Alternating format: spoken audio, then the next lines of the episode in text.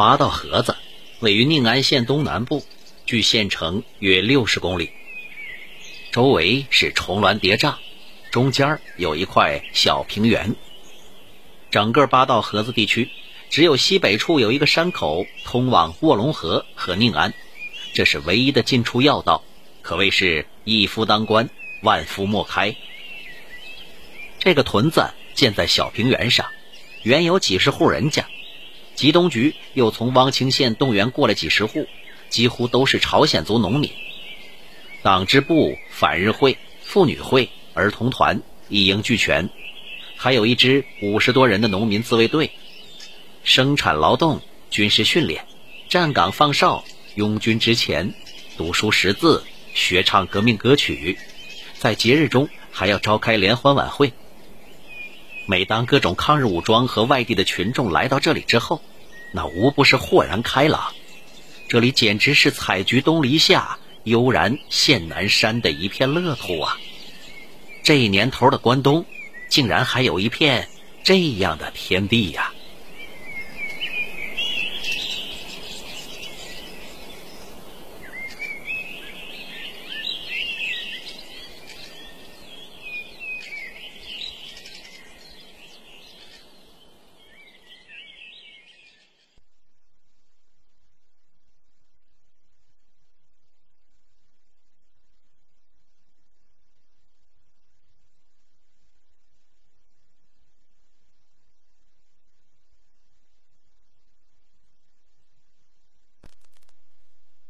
一九三四年九月初，千余名日伪军进攻八道河子根据地。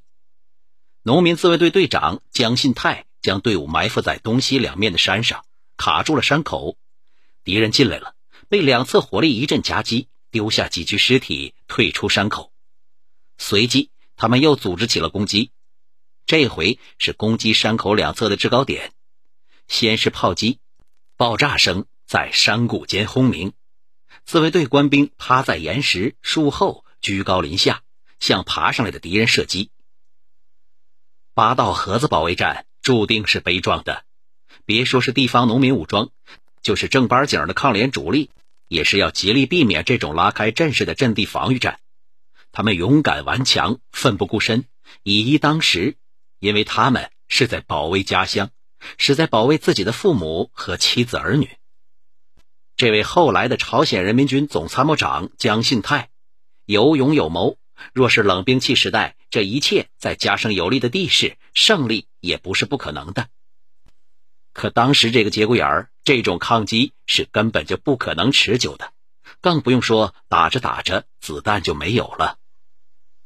屯子在火海中化作灰烬和残垣断壁。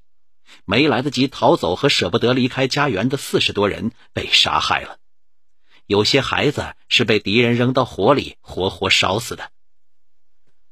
埋葬了亲人的尸骨，在一片焦土上再搭起马架子，挖了地印子。此时正是秋收季节，他们把收获的粮食藏在山里，把行动不便的老人、妇女、孩子和体弱者送走，投亲靠友。他们知道。这里还会经历血与火，理应是三十六计走为上策，却未走，也未改变战术，仍是死顶硬扛。十月中旬，红地盘八道河子被彻底的抹掉了，自卫队也受到了严重的损失。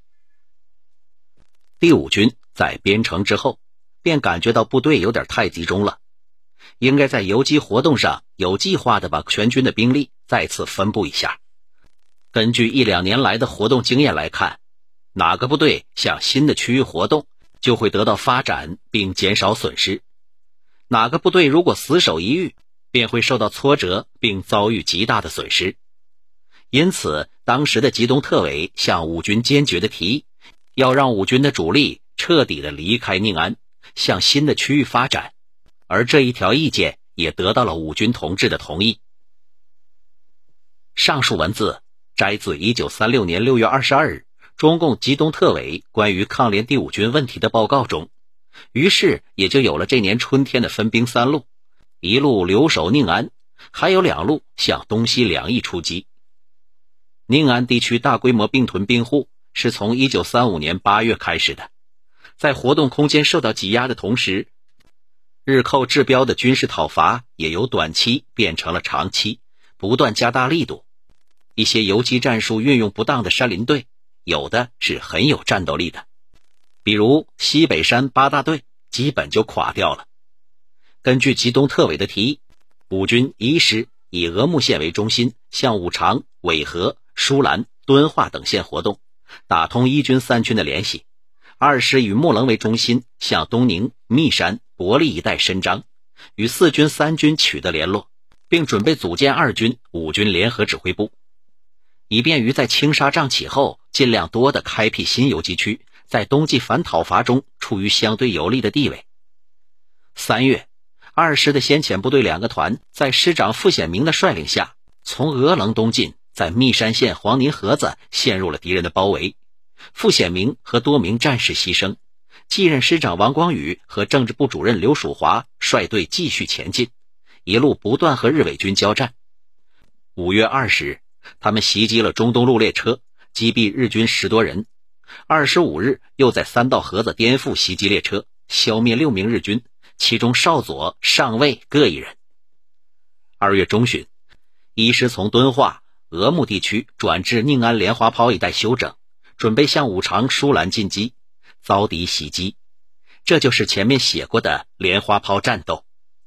而此时此刻，由于敌人对中东路道南统治更加严密，西进五常等地已经是不可能的了。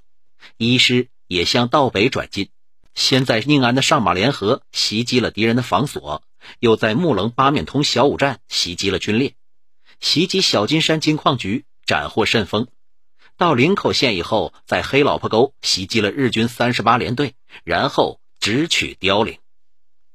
军部直属部队和留守部队在宁安地区攻部落、袭警署，将两个连的伪军缴械，策应掩护一师、二师的主力北进。之后也陆续北移。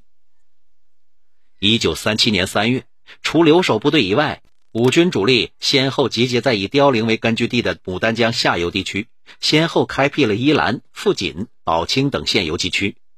在此期间，最著名的战斗是在水平站附近的伏击军列。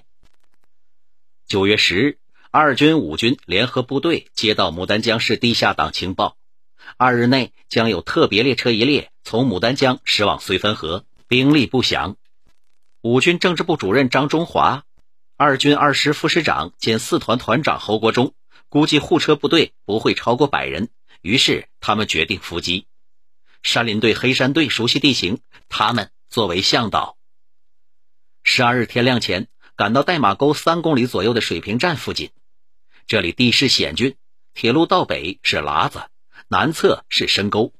当晚九时许，军列向被毁坏的路段上。奔驰而来，顷刻间车头颠簸了一下，然后即向南侧倾覆，并将前面大半列列车拖向翻沟里。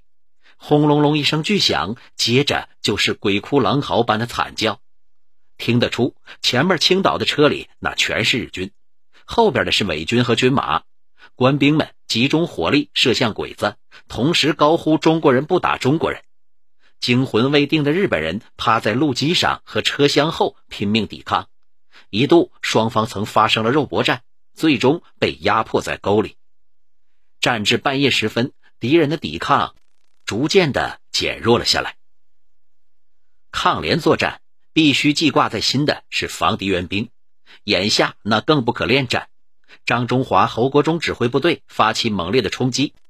他们将后边车厢的百余名伪军缴械，然后焚烧了列车，撤出了战斗。十月二十七日，周保中在给柴世荣、刘曙华的信中说：“我第二、第五军活动队以二军四团为主力，会同山林队海山部，九月二十日袭击中东路日贼运兵列车于九站和台马沟中间，击毙日贼一百三十多名，军马六十匹，毁其军用物资。”无算。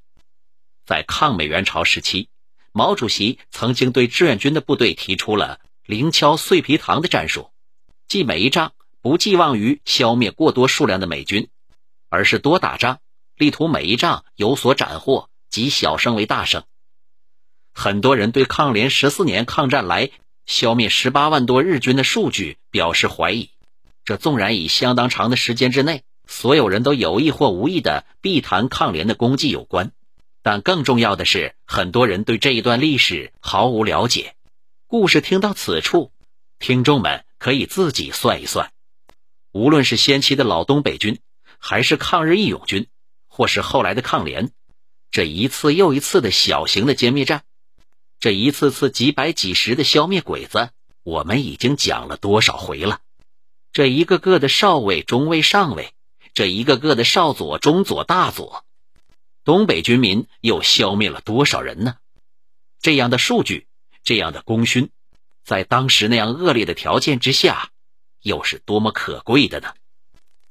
仔细想一想，仔细看一看，还会不会有人说东北人不抗日呢？